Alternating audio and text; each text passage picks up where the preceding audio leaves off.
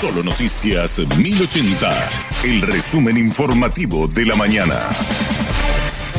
Hola, soy Susana Arevalo y este es el resumen informativo de la mañana. Mataron a Marcio Ariel Sánchez, alias Aguacate, en Pedro Juan Caballero. El cadáver fue encontrado por vecinos en las inmediaciones del Palacio de Justicia de la ciudad.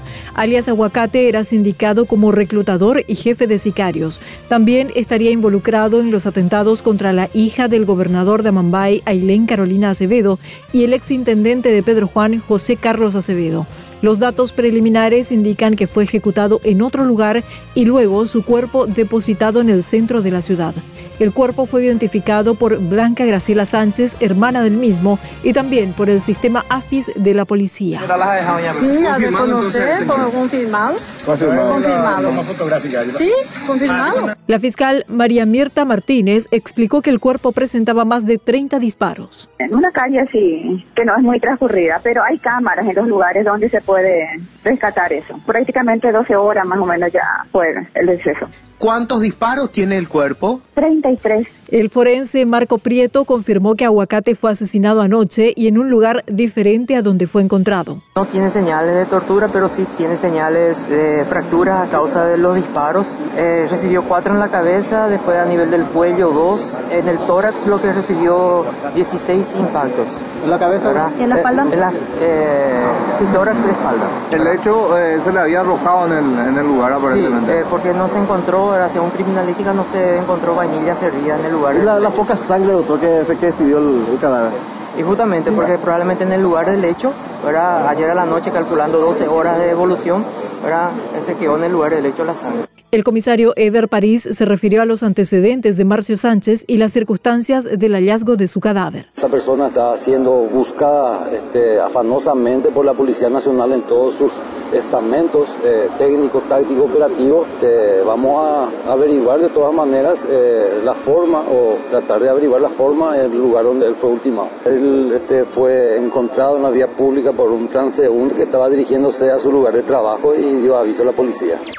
Dos presuntos involucrados en el atentado contra la AMIA tienen documentos paraguayos. La justicia argentina requirió la captura internacional de los mismos por colaborar en la planificación del atentado de 1994.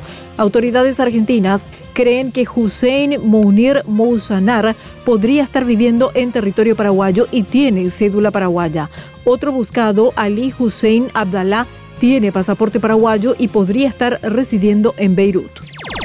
Concejales de Deñembú presentaron al Ministerio del Interior solicitud de intervención de la municipalidad. El pedido fue acompañado en unanimidad por los concejales. Las denuncias se relacionan a supuestas obras fantasma y al incumplimiento del proceso de contrataciones públicas.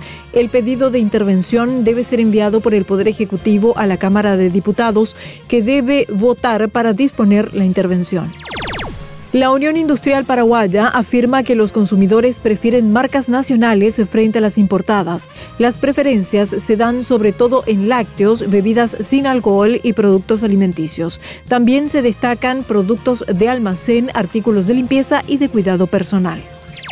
El presidente electo Santiago Peña designó al general retirado Óscar González como futuro ministro de Defensa. Vamos a desarrollar una política de defensa con visión de futuro, aprovechando la situación estratégica del país y así garantizar la seguridad integral y la protección de los intereses nacionales y de cada uno de sus habitantes. Hasta aquí el resumen informativo de la mañana. Que tengas un excelente resto de jornada y buen fin de semana.